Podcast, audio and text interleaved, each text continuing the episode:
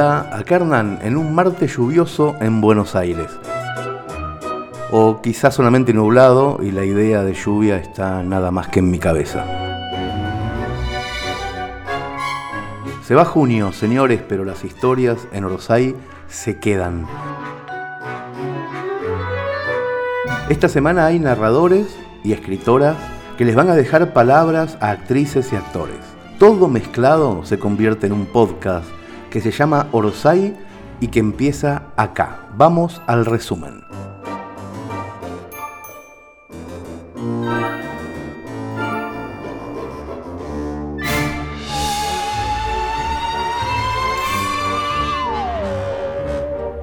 Empezamos con un clásico de la literatura que se llama ¿No oyes ladrar los perros?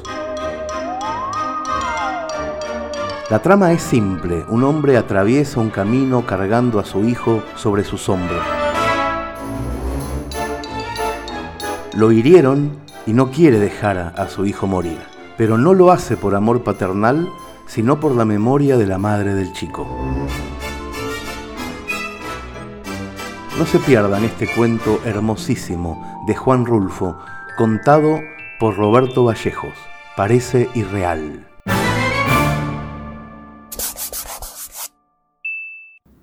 Tú que vas allá arriba, Ignacio, dime si no oyes alguna señal de algo o si ves alguna luz en alguna parte. No se ve nada. Ya debemos estar cerca. Sí, pero no se oye nada. Mira bien. No se ve nada. Pobre de ti, Ignacio. La luna venía saliendo de la tierra como una llamarada redonda. Ya debemos estar llegando a ese pueblo, Ignacio. Tú que llevas las orejas de fuera, fíjate a ver si no oyes ladrar los perros. El viejo se fue reculando hasta encontrarse con el paredón y se recargó allí sin soltar la carga de sus hombros. ¿Cómo te sientes? Mal.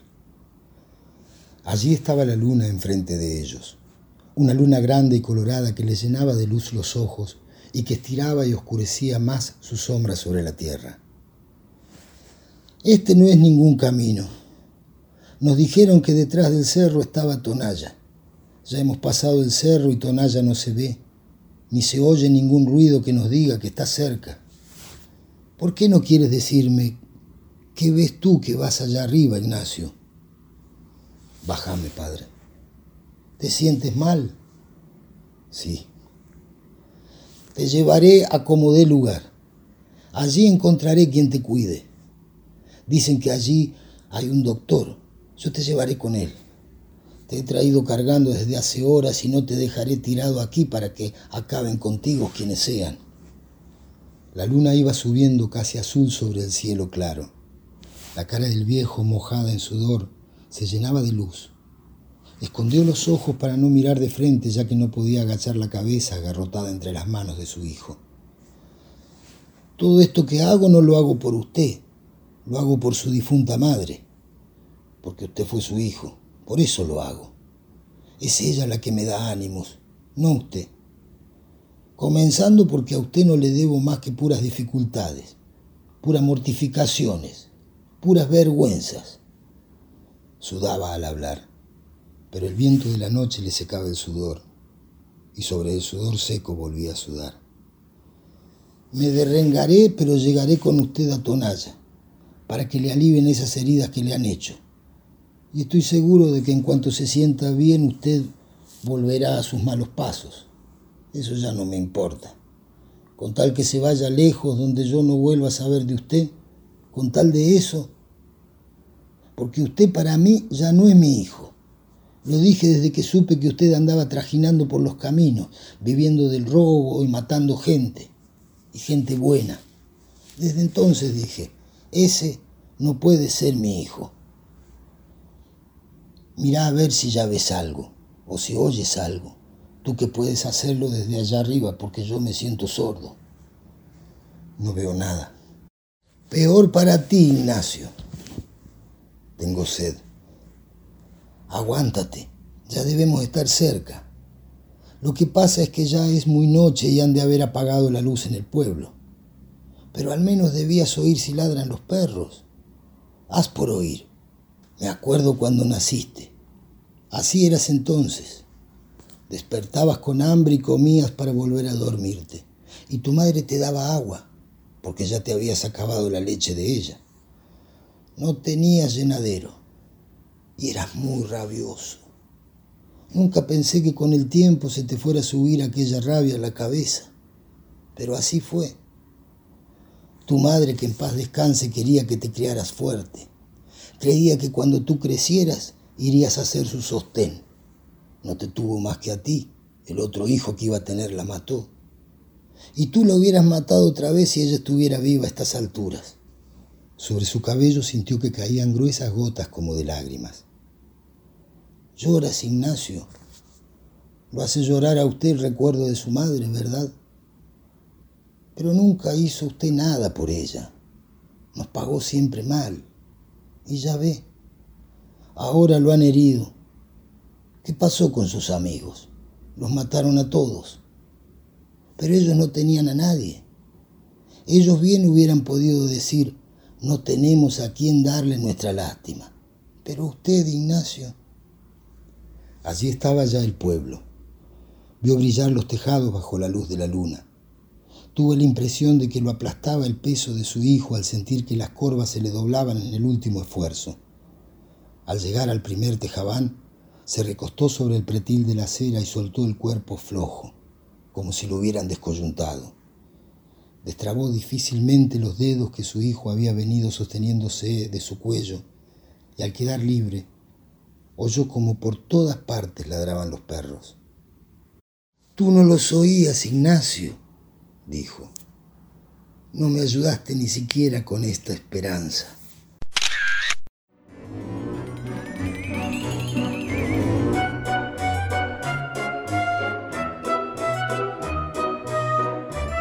Y miren qué buena pregunta.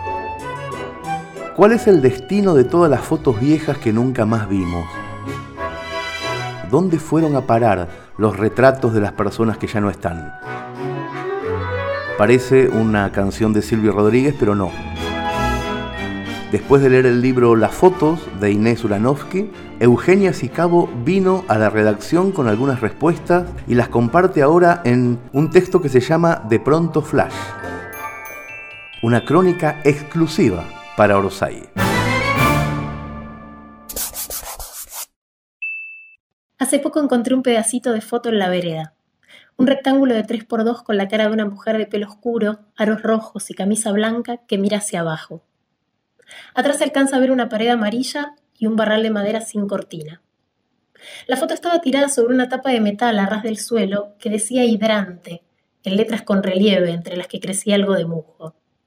Alcancé mi teléfono, le saqué una foto y la subí a Instagram con la leyenda y en el álbum de alguien una mujer sin cabeza. Resumen de una tristeza. Ese papel revelado a color tirado en mitad de la calle me pareció una mutilación. El cadáver cercenado de un degollamiento en la plaza pública. La historia detrás de la evidencia se me armó rápido. Imaginé una foto familiar con mucha gente, de la que alguien, su hijo, su hermana, su ex, había arrancado a la señora de un tirón desprolijo, casi desesperado, como un mordisco que no intenta ocultar la rabia ni una tijera habían usado. Me quedé un rato pensando en la escena en la que alguien, no importa quién, necesita romper una foto. Y también viene eso un rito de pasaje, de cosa juzgada, un gesto liberador. No la había quemado ni tirado a la basura, sino al aire, al vacío.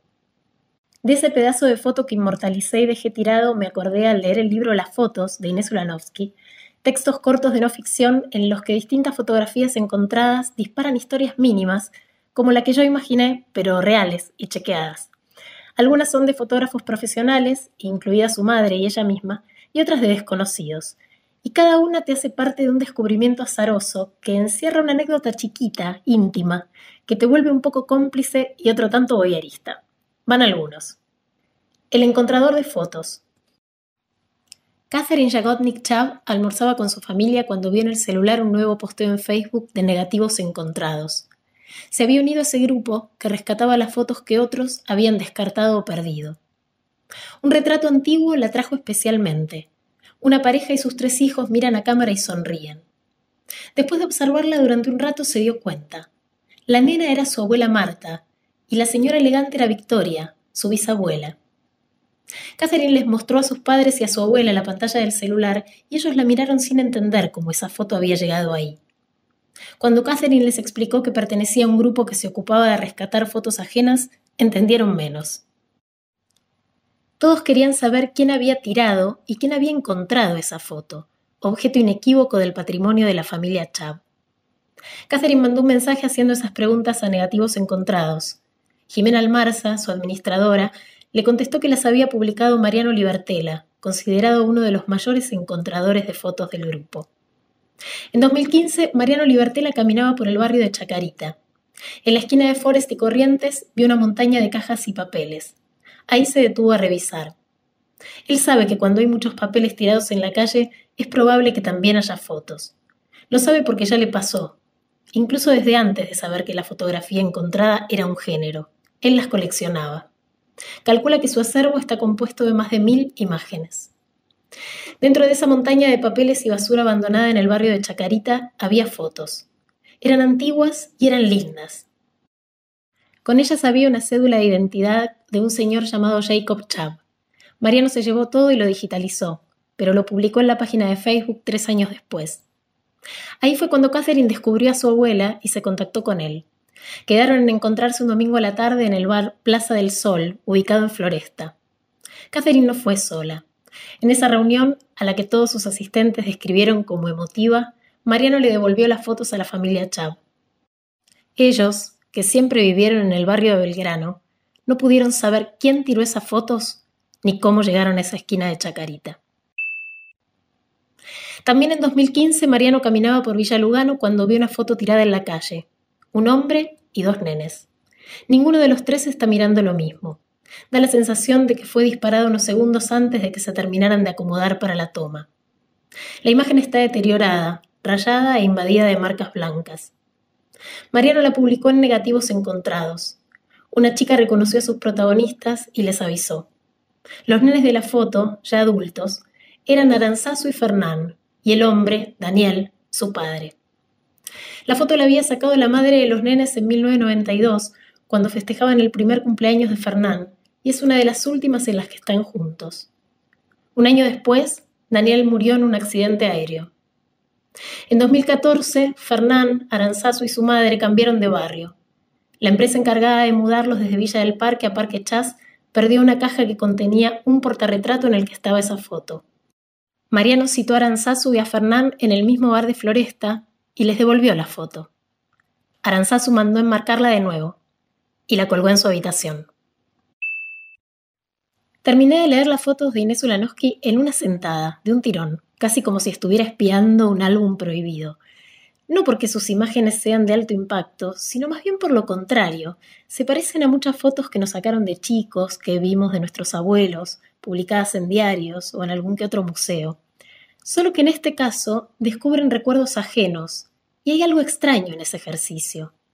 Fijan para nosotros lo que vivieron otros, eso mismo que hacen con los lectores los buenos libros.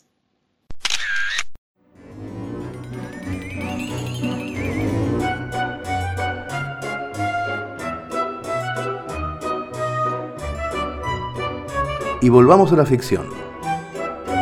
Una pareja que comparte todo, los años de juventud, los sueños, el sexo en cualquier lugar. Y en medio de eso, una revelación. Hay que dejarlo todo ir a vivir una isla y entregarse de ese modo a la posibilidad de una rutina. Este relato se llama Capitán, lo escribió Magalí Echevarne y lo interpreta para nosotros Noemí Morelli. Escuchen.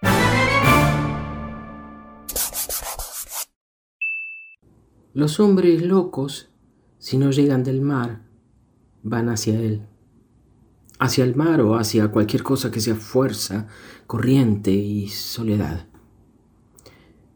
Hace 30 años, cuando llegamos a vivir a esta isla, éramos jóvenes y él estaba completamente loco. No, no, no de amor ni de rabia, estaba lleno de cosas, desbordado de ideas, con sobredosis de todo.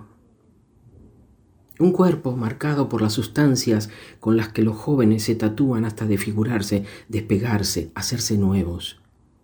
El consuelo es la euforia de unas horas, la iluminación. Esas noches en las que lo dejaba hablar hasta volverme una zombie. Quiero hablar, decía. Me despertaba, me sentaba en la cama y lo escuchaba atenta. Teorías sobre el apareamiento humano, sobre lo aberrante de las medianeras y los recuerdos favoritos de una época florescente, campestre, familiar. Decía, tenía seis años y papá me daba su auto para manejar hasta el pueblo, mis hermanos lo mismo. Decían en el pueblo que era un auto fantasma, porque ni llegábamos a la ventanilla. Imagino una escalera de niños desenfrenados y nada en el mundo me da más terror. Pero lo pienso un genio, y como todo genio, impredecible. En su cama, con su perfume tan cerca, todo ese dolor sonando tan fuerte, mi salvación era una posibilidad. Una mañana despertó diciendo que había tenido una epifanía. Teníamos que mudarnos a una casa en una isla. Solo así aceptaba envejecer, solo así aceptaba la monogamia y que yo fuera la directriz de estas coreografías duras e íntimas. Poner la mesa, hacer la cama, comer con horarios establecidos, usar las bolsas del supermercado como mamuscas, guardar, secar, poner, tirar. Que sólo así aceptaba esto, el rap del orden. Si nos vamos a esa isla y nos quedamos los dos, solo los dos. Acepto. Soy joven, y mientras se es joven se acepta, se prueba, hasta que uno se quiebra y comienza a querer decir no.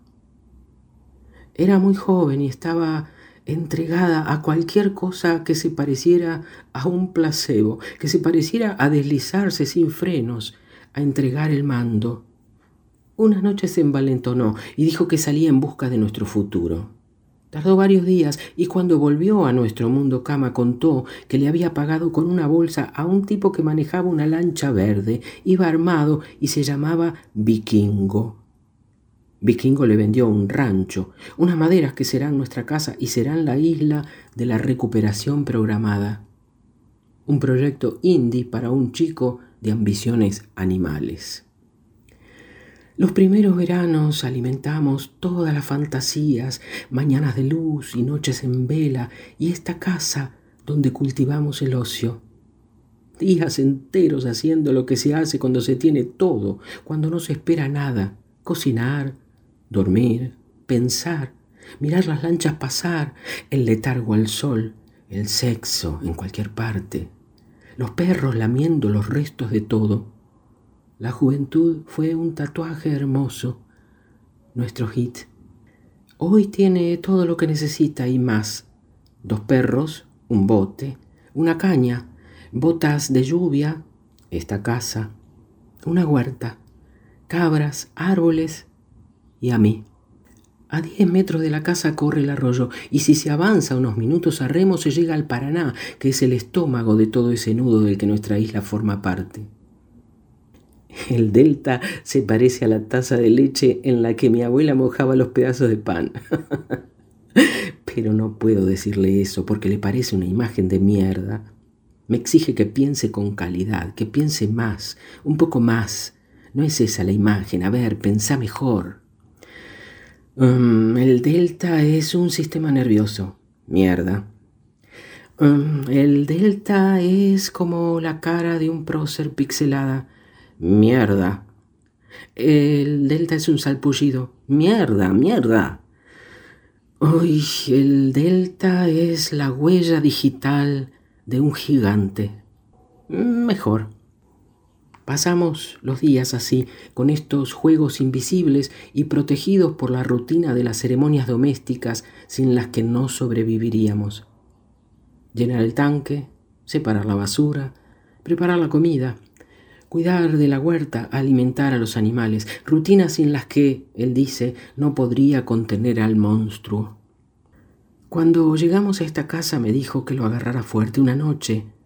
Me dio la mano en la oscuridad y lloró. Yo entendí el pedido.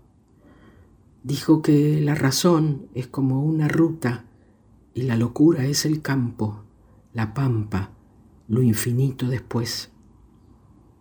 Que él ya había entrado y salido muchas veces de esa ruta y que se le había angostado. Ya no quería volver a bajar, salir al desierto, tenía miedo y prometí cuidarlo.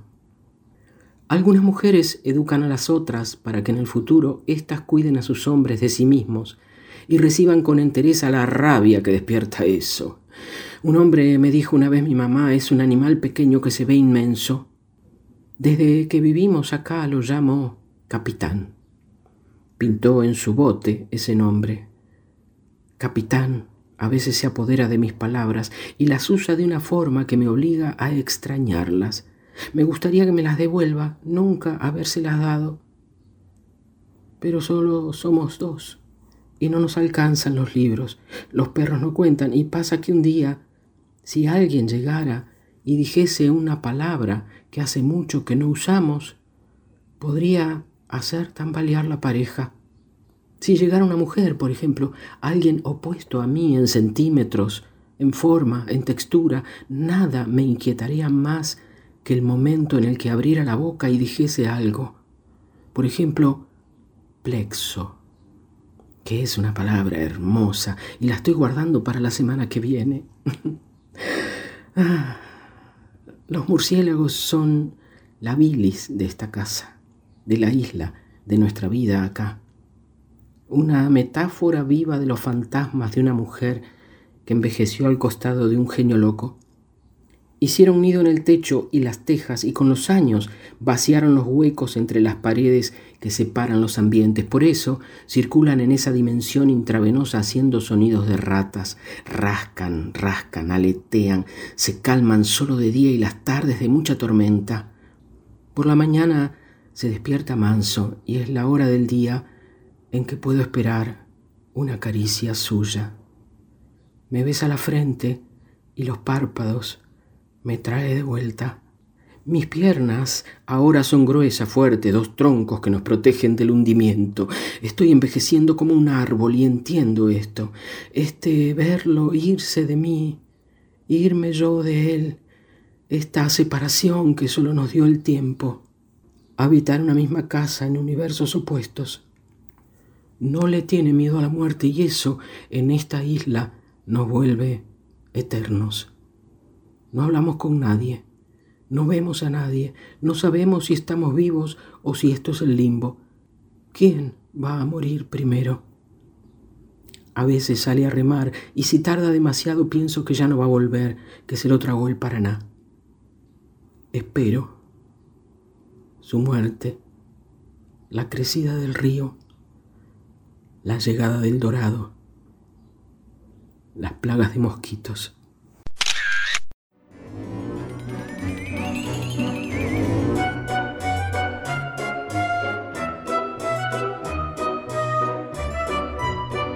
Ustedes ya saben que nos encanta cómo escribe Carolina Martínez, por eso cada tanto traemos uno de sus cuentos.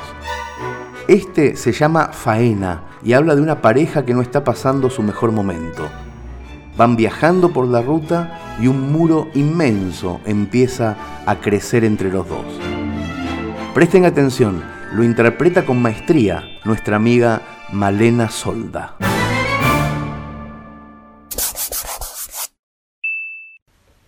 Las horas que me tocaba manejar, Luis aprovechaba para dormir o se quedaba mudo mirando el camino. La falta de conversación me incomodaba. Ante la duda, el silencio. Ante la necesidad, el silencio. Ese bulto de mala energía que éramos se dirigía a cumplir un viaje planeado hacía medio año para ver a mi familia, como si no pasara nada. En la ruta, las únicas oportunidades en que lograba que me hablara, decía frases del tipo Ya te arrugaste la camisa. Sos bruta pasando camiones. Es un Clio, no un tractor. Ya no lo escuchaba el moplo de Luis. Le encantaba rezongar. Además era mi auto y si rompía el embriague era un problema que hubieras tenido que solucionar sola. Al mediodía, el sol de diciembre rajaba la tierra Luis se había vuelto a quedar dormido. A cierta distancia el asfalto parecía mojado y el aire un poco borroso. Siempre me gustaron esos espejismos del verano rutero. El recorrido era recto, austero, con camiones esporádicos que cruzábamos de frente y que me daban la esperanza de que más allá del horizonte, nítido y azul, había algo de mundo vivo de verdad. La vegetación de la ruta, un conjunto de arbustos bajos y espinosos, era como un mantra que me disparaba los pensamientos más profundos del año. En la ciudad me había costado pensar. Me había sentido lenta, como si caminara con el viento de frente. El mal humor de Luis me había llenado de ruidos los últimos meses. Nunca me daba cuenta si era por él o si era por mí, pero se nos trababa hasta el plan más simple. Recién ahí, en la ruta y con él dormido, podía empezar a ver las cosas más claras. Se repetía una y otra vez la imagen de la tarde anterior, en el balcón de su departamento, cuando me había dicho que quería ser padre, que por qué no lo intentábamos. Quizás mi incapacidad para responder en ese momento nos había llevado hasta este estado de suspenso. Aunque estuviera con el asiento reclinado y roncara, teníamos que escuchar la música que él había seleccionado.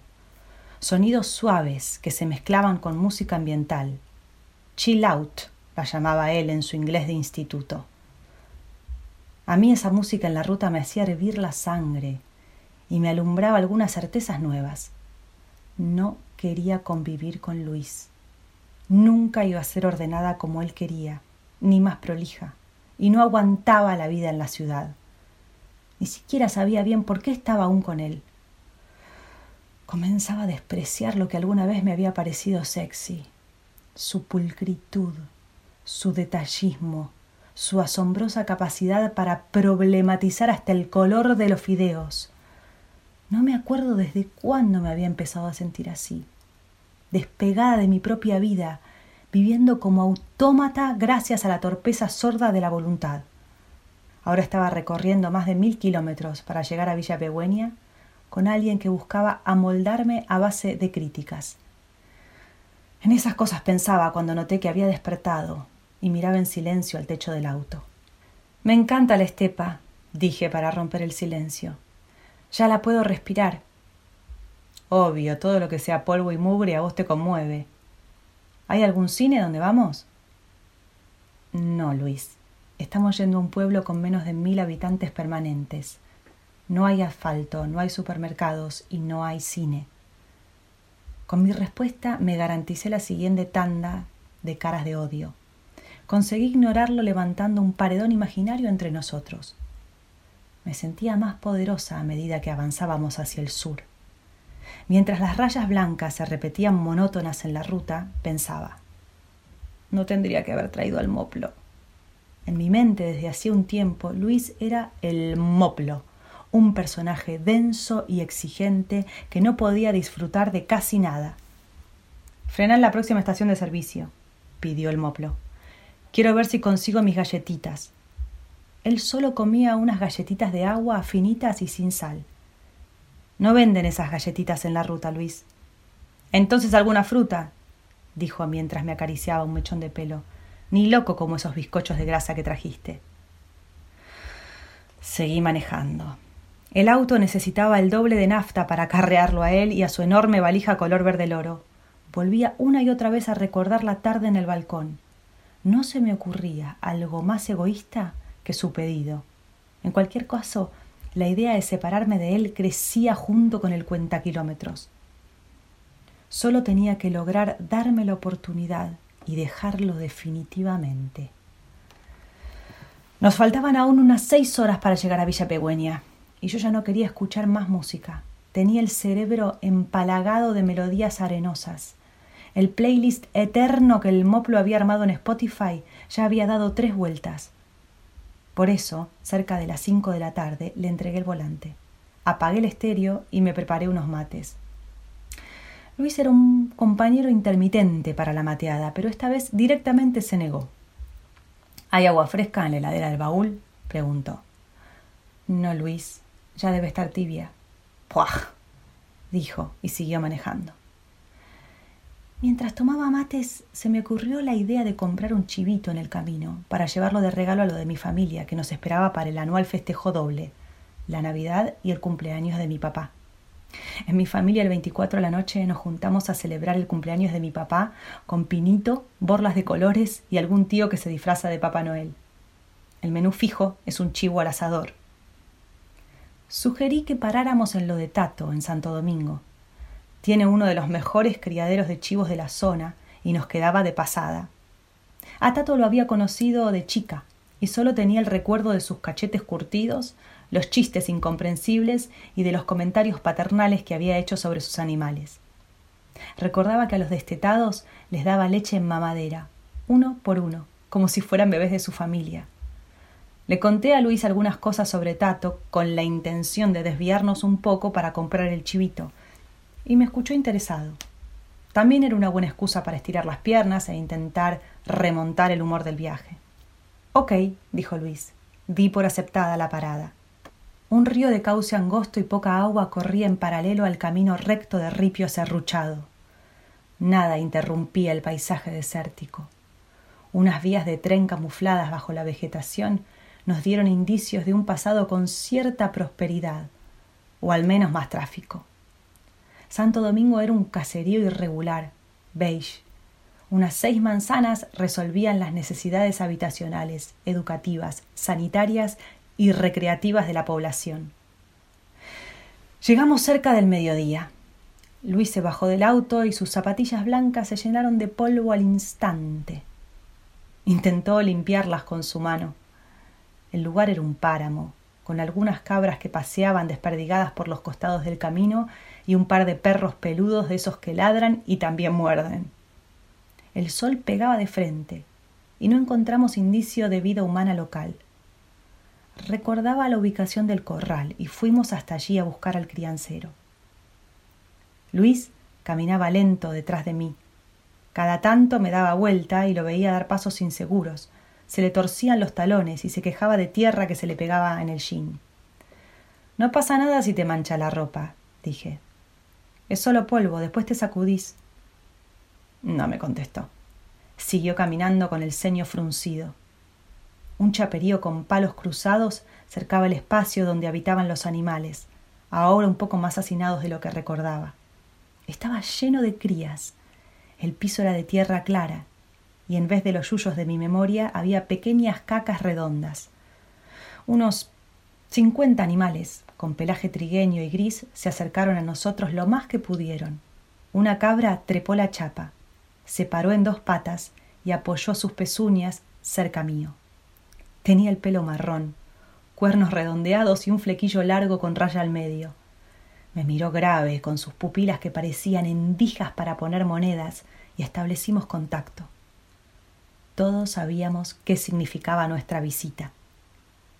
Tato apareció de golpe, saludó estrechando las manos y nos preguntó qué necesitábamos. No se acordaba de mí. Después de todo, solo nos habíamos visto un par de veces en mi infancia. Buenas, dije, Estamos buscando un chivito para llevar. Tiene que ser uno grande, ¿tendrá?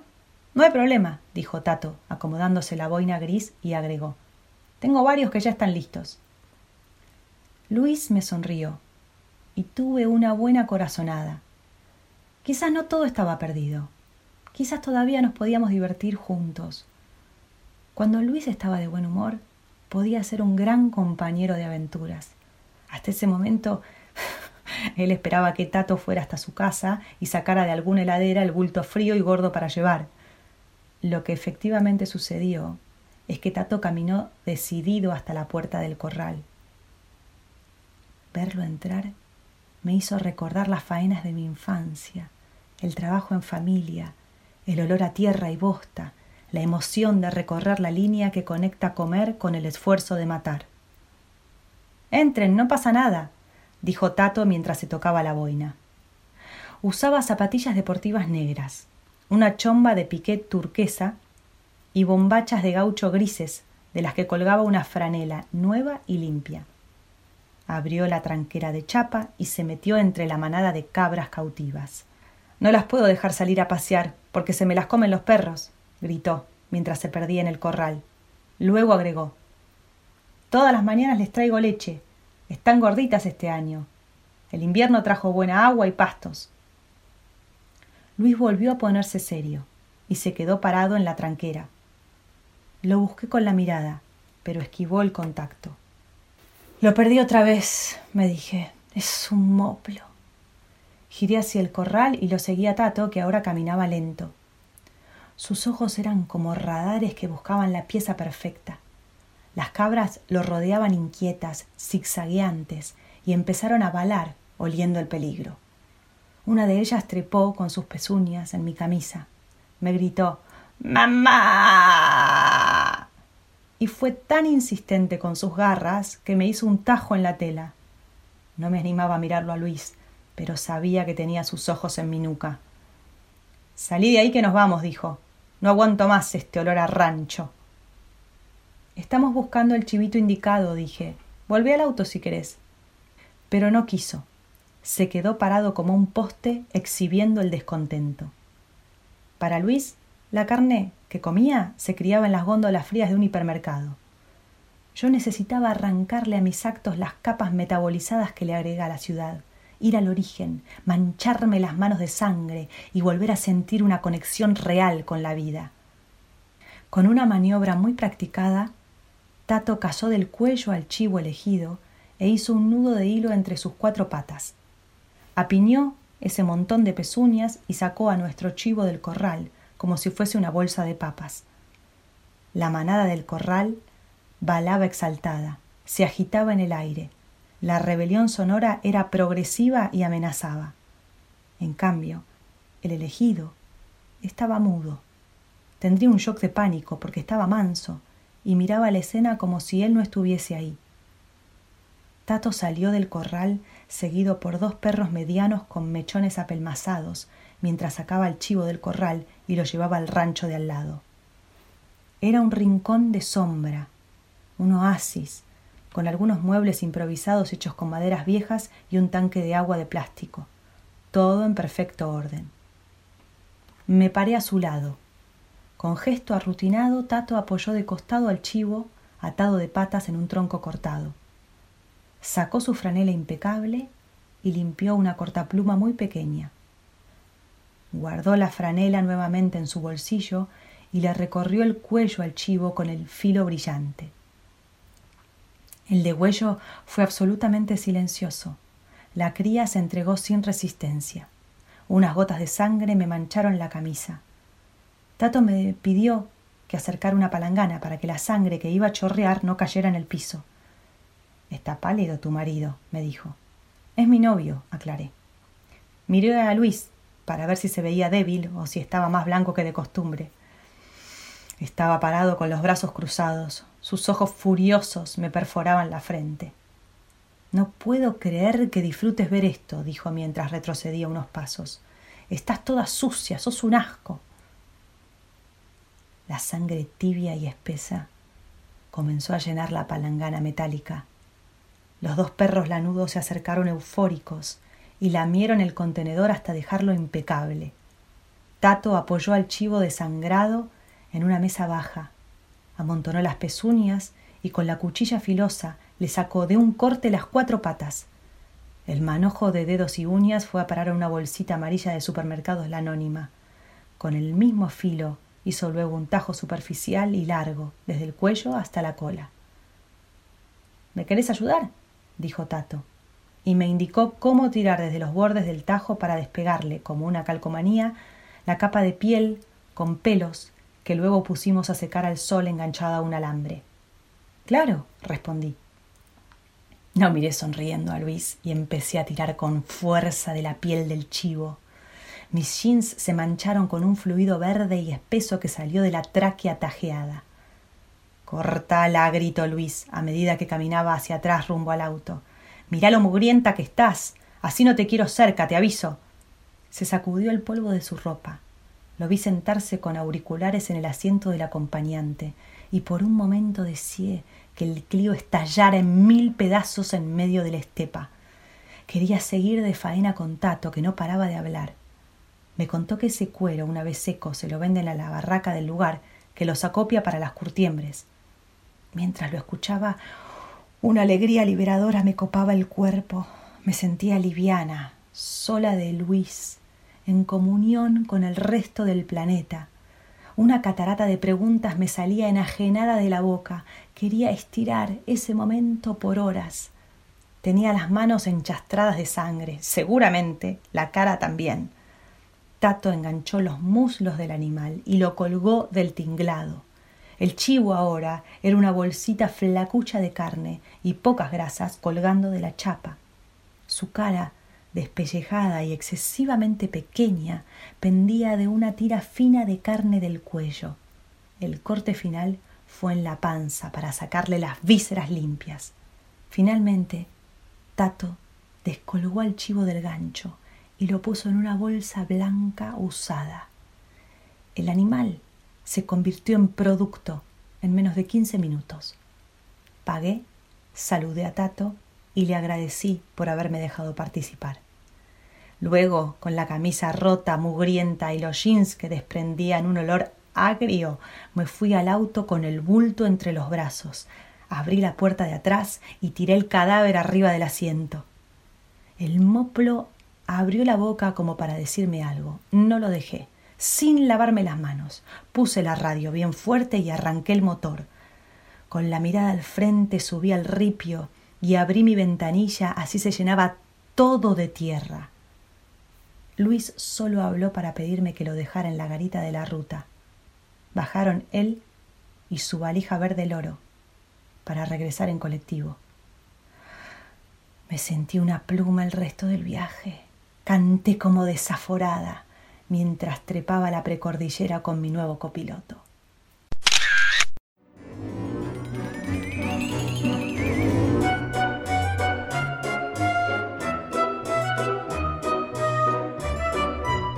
Y cerramos esta semana con un relato que transcurre en un pueblito nórdico. Un hermano que traiciona a otro, una mujer en el medio y un asesinato que causa conmoción en todo el pueblo, incluyendo al propio asesino. Esta es una historia contada por Luca Girardone y narrada por el actor Carlos Cáspara.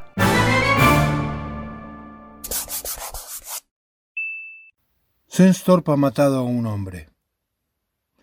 No vamos a referir los detalles penosos de un hecho tan vulgar como una muerte. Bastará con indicar que el muerto ha sido él mismo. Ello en un sentido figurado, desde luego, pero no por ello menos real, concreto y definitivo. Después de unos días de consumado el crimen, abandonó su casa y bajó al bar, donde fue recibido por un silencio tan espeso que parecía tener vida propia. Senstorp ponderó la existencia de esa bestia invisible como la señal de un buen augurio, como una implícita declaración laudatoria que a la vez lo absolvía y lo elevaba en la consideración de los demás hombres. Nadie, desde luego, le preguntó nada. Él tampoco pronunció otras palabras que las estrictamente necesarias para pedir su bebida. Gradualmente el silencio fue convirtiéndose en murmullos en charlas sobre circunstancias menores, en alguna narración a propósito de nada. Al cabo de unas horas se retiró, no sin notar cómo el silencio de horas antes volvía a cobrar vida, imbuido ahora de un aura de expectativa que se cargaba sobre sus espaldas como un mandato imposible. A poco de salir se cruzó con el comisario Hronquist, que al verlo se detuvo en la vereda y se rozó apenas la visera de la gorra. Lo miraba inquisitivo, pero sin malicia, como esperando el veredicto de un conflicto menor. Los rusos, respondió Senstorp, no volverán por acá.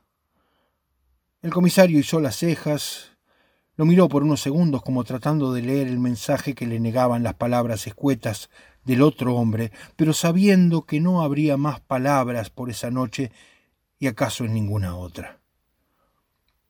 Lo absolvió con una breve palmada en el hombro y lo dejó seguir su camino. El pueblo no podía quedarse sin carpintero. Entró también el comisario en el bar. Saludó a la masa de hombres reunidos con un leve asentimiento y caminó hacia la barra. Iba sopesando cada mirada, cada silencio, cada gesto de esos hombres toscos acostumbrados a arrancarle sus frutos a la tierra, a disputarle la vida a la nieve, a las bestias y a la soledad. El gesto del dueño de la taberna le confirmó que Sunstorp había estado allí, que los contertulios vagamente presentían lo que había ocurrido y también vagamente lo aprobaban. También ellos se habían enfrentado a los rusos alguna vez, conjeturó el comisario. Esa ceremonia en la que el azar entretejía los negocios y la muerte no siempre había sido pródiga para los hijos de Kemijara. Sunstorp ya estaba en su casa. La noche era un hecho incontrovertible y por lo tanto debía prepararse para dormir. Lo intentó en vano, sabiendo que el sueño sería una empresa imposible desde el mismo momento en que se metió en la cama. Dos horas antes, pensó, estaba lavándose los rastros del estrago en la batea de su taller. Palpó en la oscuridad sus manos ampolladas, sintió en ellas el castigo de esa pala que usó para enterrar el cuerpo y que a la vez lo anclaba en esa realidad definitiva, sustrayéndolo del ámbito del etéreo, del reposo y el sueño. Esa pala, como el resto de sus herramientas, había formado parte de la herencia escueta que su padre le había dejado y que su hermano, tiempo atrás, había querido vender para mudarse a Rovaniemi. Su hermano menor, desesperado por escapar de la monotonía melancólica y solitaria de los bosques del norte, había probado la seducción de la ciudad, del trabajo fácil, de una vida relativamente confortable. Se había convertido en un tipo de hombre que Sunstorp encontraba vanidoso y ligeramente absurdo. Lo había tratado de persuadir de mil formas, refiriéndole los negocios que podrían emprender con el dinero que obtuvieran por esas pocas tierras, por el taller de carpintería, por la humilde casa familiar. Sunstorp nunca había escuchado los argumentos y promesas de su hermano. Lo aturdía su elocuencia arrogante y no lograba encontrar atractivo alguno en la perspectiva de habitar entre los ruidos y la gente. Un obrero más entre miles, al servicio de una ocupación extranjera que seguiría retirando del país sin llevarse del todo la costumbre del servilismo. Le alcanzaba con su taller, con el resuello del atardecer en el bar, con la casa en los bosques que rodeaban a Quemijara y el tráfico menor con los habitantes de los pueblos cercanos o con los rusos que burlaban la frontera. Su hermano se de su resistencia inquebrantable y finalmente se marchó. Se llevó con él toda su ropa los ahorros de ambos y la mujer de Sunstorp. El carpintero descubrió la fuga cuando volvió de vender unas pieles de oso fuera de Quemijara. El hecho naturalmente fue comentado durante algún tiempo entre los habitantes del pueblo. Ninguno de ellos, sin embargo, le mencionó nada al carpintero que se encerró en el silencio y en el alcohol. Más taciturno que nunca, fue empujando los días uno detrás del otro a fuerza de trabajo brutal y botellas de vodka. Hasta que una tarde, meses más tarde, descubrió que hacía ya más de una semana que no se emborrachaba. Siguió trabajando como un poseído, pero ahora solo bajaba al bar una o dos veces por semana y ya no bebía en su casa. A nadie extrañaba su ensimismamiento, que también poco a poco fue dejando un breve espacio para conversaciones con los vecinos o el comisario Gronquist siempre sobre los mismos temas. La caza, los pequeños crímenes de los traficantes rusos, la venta de la madera. Es que no hay en el norte muchas más cosas de las que hablar. De las otras no se habla. Por eso, cuando la tarde de los hechos que estamos contando el carpintero pasó por el almacén para comprar unos arenques, nadie le avisó que habían visto en el pueblo el auto de su hermano y por eso no tuvo tiempo siquiera para sorprenderse cuando llegó a su casa y vio el Volvo agrisado por la tierra estacionado al lado de la puerta. Se bajó de la camioneta y llevó el pescado a la cocina como tratando de forzar el regreso de la normalidad en el ámbito ya agrietado de la tarde. La casa estaba vacía, pero la luz que venía del taller le indicaba que allí debía estar su hermano. En su taller, entre sus herramientas. Lo encontró sopesando una sierra, acaso calculando cuánto podría obtener por ella en el mercado de Robaniemi. Se dio vuelta cuando escuchó sus pasos ya en el umbral. El negocio que había venido a proponerle era perfecto, naturalmente, y ni siquiera tenía que desprenderse de la casa ni el taller. Sinstorp apenas lo escuchó sin articular una sola palabra. Su hermano sonreía sin parar de hablar. Vestía como un joven de la ciudad, tenía buenos zapatos y una chaqueta atractiva. Imbuido de su propia importancia, dando por sentado que tenía todo el derecho de estar allí y no había mencionado siquiera a la mujer que le había arrebatado. El dinero, decía, era lo de menos, porque pronto habría en abundancia para todos. Sinstorp le apuntó sin decir una sola palabra, sin cambiar la expresión ausente de su rostro. El disparo se escuchó hasta las casas vecinas, ya en la entrada del pueblo.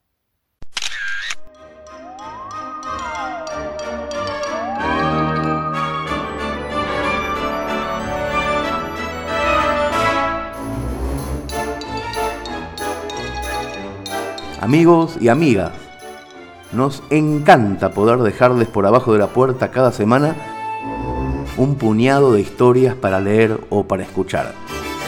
Somos Orsay y hacemos esto gratis porque algunos de ustedes compran la revista en papel. Nunca olviden eso y si lo recuerdan demasiado, pasen por la tienda Orsay. Hasta la próxima semana.